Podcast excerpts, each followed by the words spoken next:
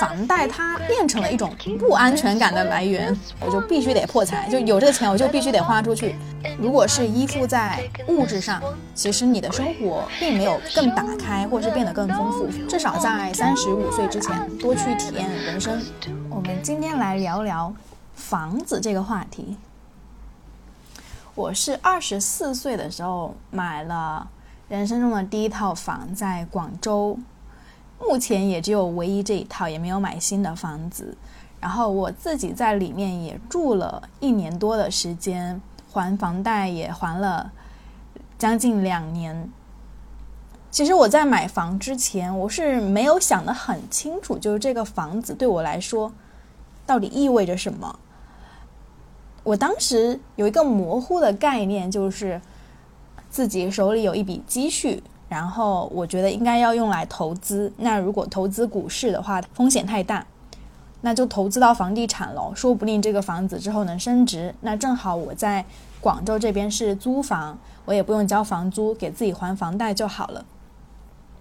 所以是抱着这样的一个简单的想法，当时就找家里要了一笔钱，就是买了付了一个首付，然后接下来我每个月都会还。一万二的房贷，从那天开始，听上去是一个还蛮冒险的决定，对不对？我现在回过头来看，依旧是一个很大胆、很冒险的决定。所以我今天就是想站在买房两年之后回看这个决定，它到底意味着什么，或者是房子对于一个人来说有没有那么重要呢？它有什么好处和坏处呢？当时是二零二一年，房市还是挺旺的，有很多人买房，然后包括自媒体很多博主会说你要买一线城市最核心的中心地带的房子，然后有升值的空间。但现在看来，我的房子并没有升值啊，但是我也没有觉得这个事情就亏了。其实升不升值不是最重要的，如果不升值之后也可以卖出去。因为我大学毕业之后一直是处于一个漂泊的状态，我搬家都搬了至少五六次了，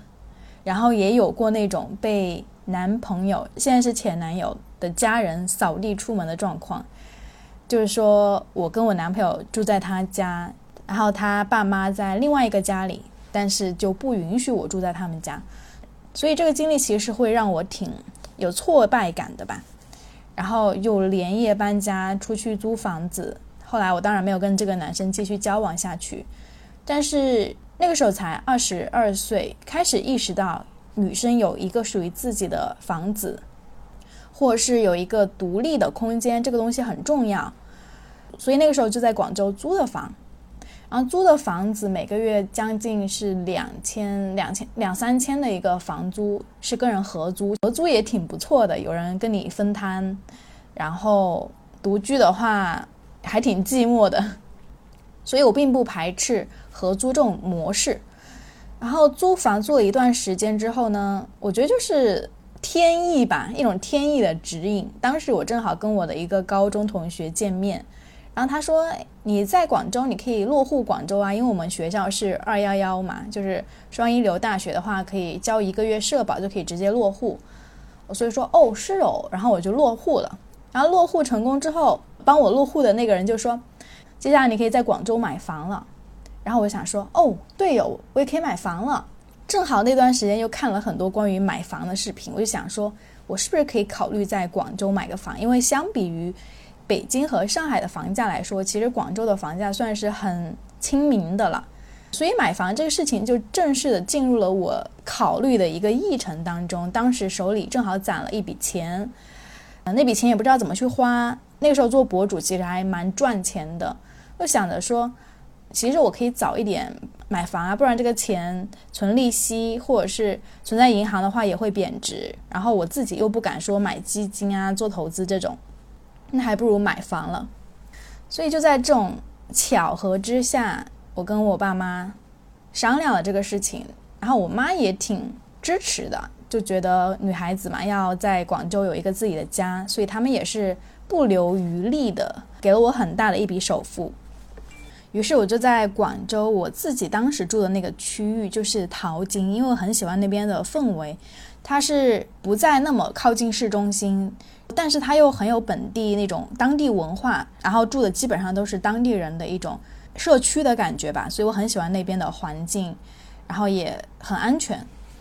我就在我当时租的房子周围开始看房。其实广州很好的一点就是它有很多那种小户型的房子，比如说三十平、四十平、五十平的那种，所以我当时看的就是小户型。但是根据网上的经验，就大家会建议你买个两室，比如说你以后有小孩可以住，又或者是你要租出去卖出去的话，都可以有更高的价格。确实是这样子的。我等一下可以把我的出租的经验也分享给大家。所以当时就挑中了一个五五十平的两室一厅的房子。其实那个房子我当时看了第一眼就很有感觉，我觉得哇。这个房子好好，就没有多想，基本上心里就觉得嗯很不错。但是当时那个卖家给的价格还挺高的，我就给他压了一点价，就是降低了二十万。然后后来也成功的以这个价格交易了。这个价格不算便宜，也不算说最贵的那种，算是一个正常的市场价。这个二手房其实是卖家装修过的。就是把它，就是为了一个更高的价格卖出去，这个也可以理解。然后再加上我自己也比较喜欢住那种新的房子，我不喜欢住那种很旧的。如果让我自己来重新打造装修的话，会觉得啊太浪费时间，所以我觉得也合理。到了二零二二年年初，我就入住了。入住刚开始那段时间还是挺有新鲜感的，每天都在想这里怎么布置一下，要买一个什么新东西。然后这里挂一个什么，就是那段时间还是挺快乐的，每天都在想怎么样去装点我的房子，让我房子变得更有生活气息。然后也时不时的邀请朋友来我家玩，他们也会很羡慕，我就很享受别人那种羡慕的眼光，就很虚荣。然后住了一段时间，其实生活就归于平淡了，就是没有刚开始的那种还挺刺激的感觉，但是它确实。给了我一个很好的环境，让我去生活，让我去创作。因为我主要的工作时间都是在家，然后我也学会了去做饭。因为我之前跟人合租的话，你知道合租的环境一般都不会那么好，以及他的厨房也很脏乱吧。因为你也不知道你的室友会怎么样去。布置这个厨房，或者是用那些东西，所以我一般都不会做饭，一般都是点外卖，点了吃了好几年的外卖，啊，终于有一个自己的厨房可以做一点东西吃，然后也开始渐渐的学会了做饭，学会了养生，然后学会了照顾自己。虽然我之前也会照顾自己，但是合租的时候那种照顾算是一种很粗糙的照顾吧，就是每天就在家啊睡个觉，然后。顶多再加一个衣柜和一个梳妆台，基本上就没有别的东西了。但是你有一个自己家之后，你会更加的考虑这个环境对于你来说是不是舒适的，你要怎么样去打造你的这个生活环境，然后跟你的房子、跟你这一片社区、跟你的邻居有更深的连接。但实际上，我也跟我的邻居没有怎么打交道，因为他们都是老人家。顶多就是打声招呼，但是没有说真的打交道的那种。这个是买房带给我的好处。那接下来可以讲讲买房对我造成的一个影响。首先肯定就是现金流的压力，因为你把一大笔的钱都放在了这个房子上，然后你每个月还要固定支出房贷。当时压力还好，因为当时其实刚刚讲了，做博主其实蛮赚的。但是到后面，你知道，就是这个市场环境它没有那么好，然后广告主啊、品牌方他们也没有那么愿意投钱了。这个时候就开始隐隐约约的感觉到，诶，我的收入情况在下降，然后这个房贷好像变得有点点让我感到有压力了。就是我已经有这样的一层感受。那个时候是将近是二零二二年的年尾的时候。然后很多人都开始提前还房贷，然后大家也在衡量这个房市它有没有涨的空间，以现在这个利息到底划不划算？其实当时其实当时贷款的利息还是蛮高的，在各种情况的考虑之下，我就提前还贷了，所以把那个还贷的金额压缩到了几千块钱每个月。但几千块钱它依旧是一个很大的支出，就可能是普通人的一个月的工资这样子。所以在这种情况下，你要还房贷，那你起码收入是房贷的两倍，这样子你会有一个比较好的生活水平。提前还贷之后，我感觉我的那种紧张感，或者是被房贷每个月追着赶的那种感觉，稍微的有缓解，但是并不是说完完全全的没有，就是它依旧压力还在，就每个月你都会有那个压力，可能它不是说像那种突然间来一个很大的危机，让你必须要立马解决，但那种压力它是每一天慢慢的渗透。然后慢慢的，你可能都在想，哎，这个今天这个有赚多少钱？那个数字有没有涨？时间越久，我越来越感受到，原来还房贷其实并没有让我快乐，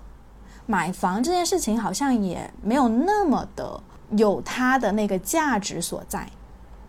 对，这个时候就已经开始有了这种转折点，但是你又不得不被这个生活往前推着走，就是你很难说。真的去重新布局，你让我立马把这个房子给卖掉也不可能。然后你说我不住了，我把它租出去，我为什么呢？就是你的动机是什么？其实有些事情我还没有想清楚。我发现我这种人就是十二宫人，他是很需要一种来自命运生活的灵感的。就我很难一件事情靠自己的脑子去把它想清楚。我可能就是需要一些事件的推动，让我去做一个决定。所以后来就遇到了我的男朋友，然后我们开始交往。后来他因为工作的原因不得不回西班牙，然后考虑到我们如果异地的话，这个感情肯定是维系不下去的。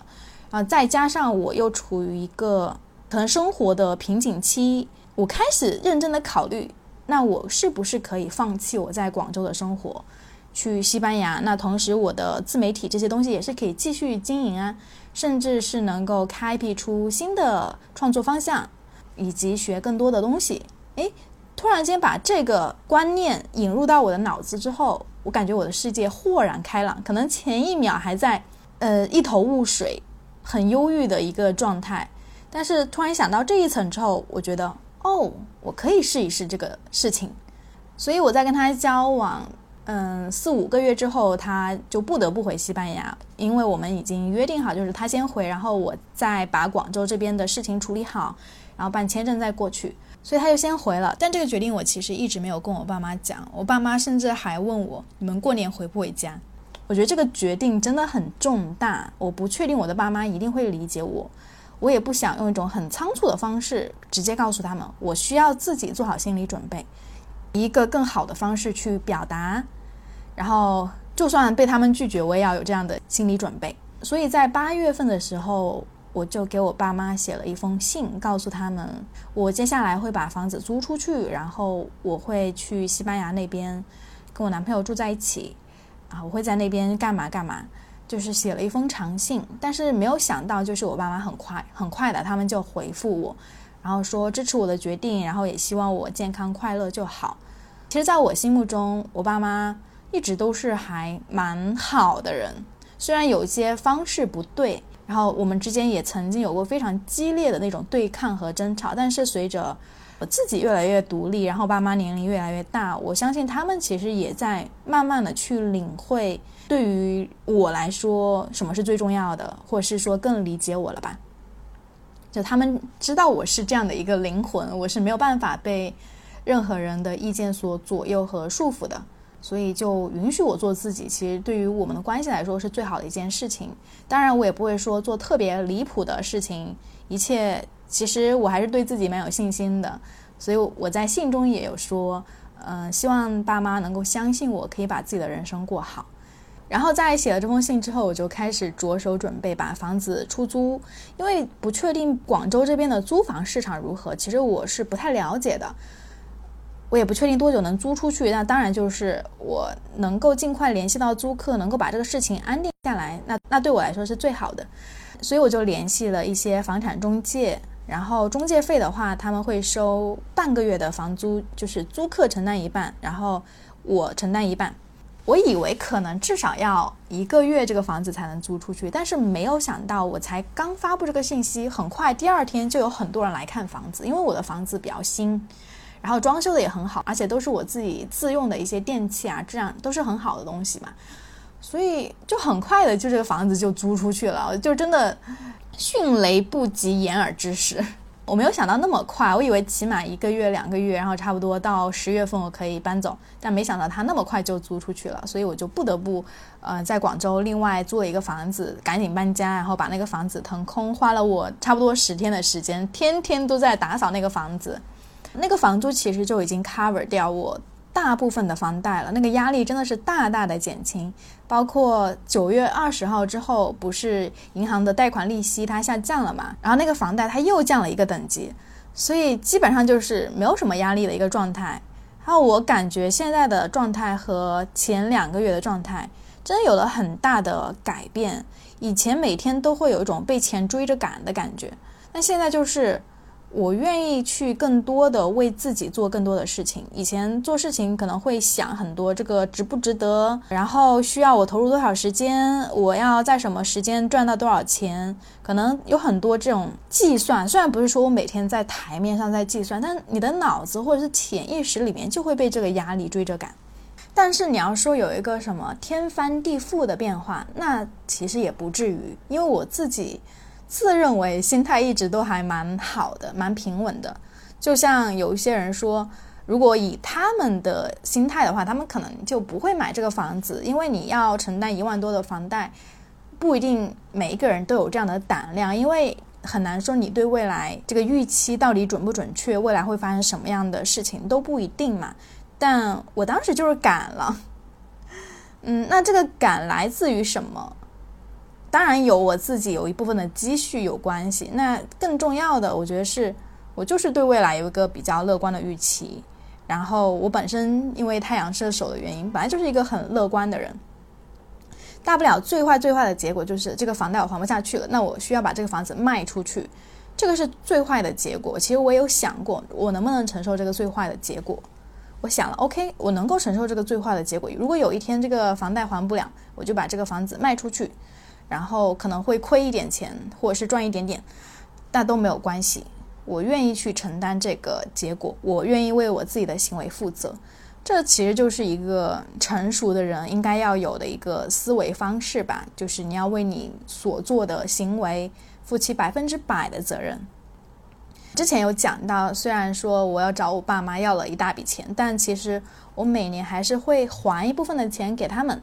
因为爸妈其实他们现在处于一个退休养老的阶段，就是花钱没有那么多，他们自己也有自己的积蓄，只不过是他们如果需要钱的话，我一定会立马给，然后每年也会还一部分钱给他们。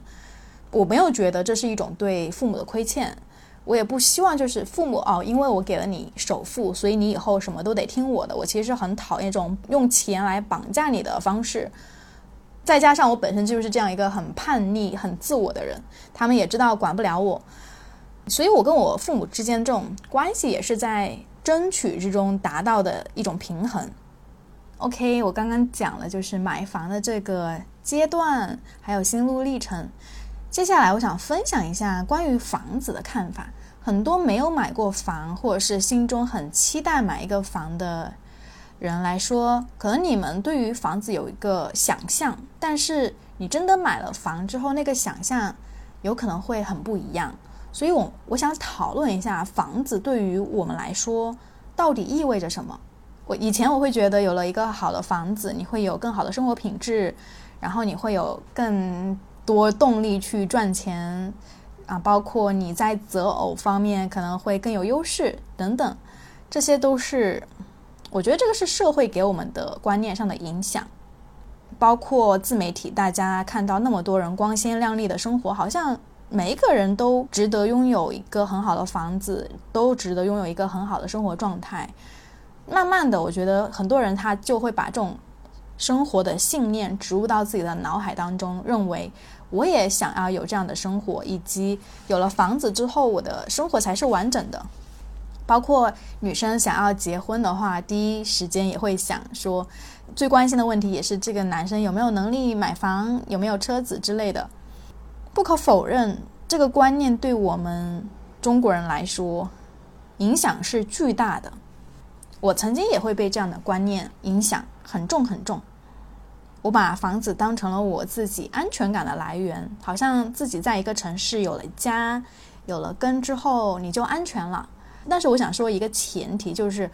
如果你不需要还房贷，那是一个很好的家，一个很不错的一个礼物，但它也不是一个必需品。那反而，如果你负担上一个比较有压力的房贷，它反而会。让你没有那么快乐，你在做一些选择的时候，必须要深思熟虑，呃，让你失去了很多的自由度，这是不得不去面临的一个现实上的压力。当然，有人愿意去牺牲一部分的自由去承担起这份责任和压力，但也有人可能在比如说遭遇了什么裁员呐、经济危机之后，你会觉得房子可能就对于自己来说变成了一种累赘和负担。我来分享一下我的观点，就是一个好的房子，并不代表好的生活。它可能是一种外观上、形式上的好，但它并不代表真正意义上的好。就是我们对好这个定义要先讲清楚。就是对于你来说，什么叫好？以前我觉得好就是你看我用好的、吃好的、睡好的，这个就是好。但我现在觉得那个不叫好。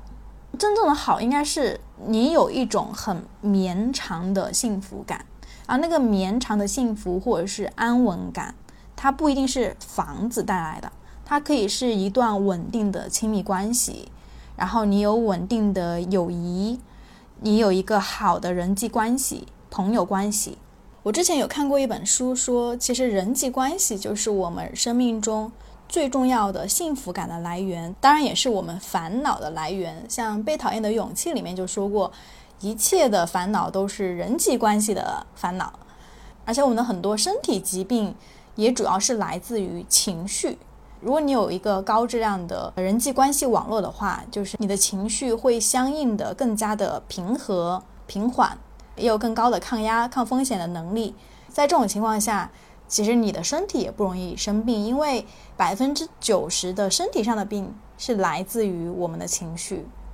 或者是你在生活中、工作上持续的有这种前进的动力、成就感，或者是你有一个非常清晰的生活目标，你知道自己要什么，然后也在这个过程中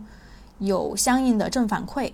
就我刚刚讲的这些东西，其实都跟自我有关系，跟物质跟。这个房子并没有直接关系，这个房子可能是你在实现了自我价值、自我满足之后的一个副产物。比如说，你就是有一大笔钱可以直接买一套房，那没有问题。但如果是你在没有达到一个很好的生活状态、心理状态、心理成熟度的情况下，你买了这个房子，那你的信念很有可能是有一天会变的。就像我一样，当初我以为我买房之后，我拥有了光鲜亮丽的生活，我就衣食无忧了。但后来发现，你会依旧面临很多的压力难题，包括你如果想要去换一个城市定居，你能不能有那么大的勇气去舍弃你现在拥有的条件和生活？这些都是会成为有一天你不得不去思考的东西。面对很多事情的时候，我我其实倾向于有一个明确的价值指向和倾向的。但是面对房子，你们听我今天讲话，可能语速也会变得比较慢。就是我没有那么清晰的认为房子一定要买，或者是一定不好。它有好的一面，它有不好的一面。我甚至到今天为止都会在这个两边摇摆。就但是对于那种对房子还有一些幻想的人来说，我想提供给你们一个参考吧。就是第一，房子它不会成为你人生幸福感和快乐感的来源，那个快乐其实是蛮短暂的，它不会持续快乐很久。那第二个就是房子它也并不是你安全感的来源。那什么是安全感呢？安全感是说，你对未来有一个乐观的预期，然后你相信自己的能力能够让你有一个好的生活水准，然后能够让身边的人很信任你、很安心，这个是安全感吗？包括如果面对一些突发事件的时候，你有没有那一份底气？如果啊，如果我在没有买房的时候，我觉得我是不会去思考安全感这个问题的，因为本身我的爸爸妈妈他们自己其实因为以前做生意还是有挺多积蓄的，然后再加上我自己工作了几年，我也有挺多积蓄。但是当你把这些积蓄都放在了房子上之后，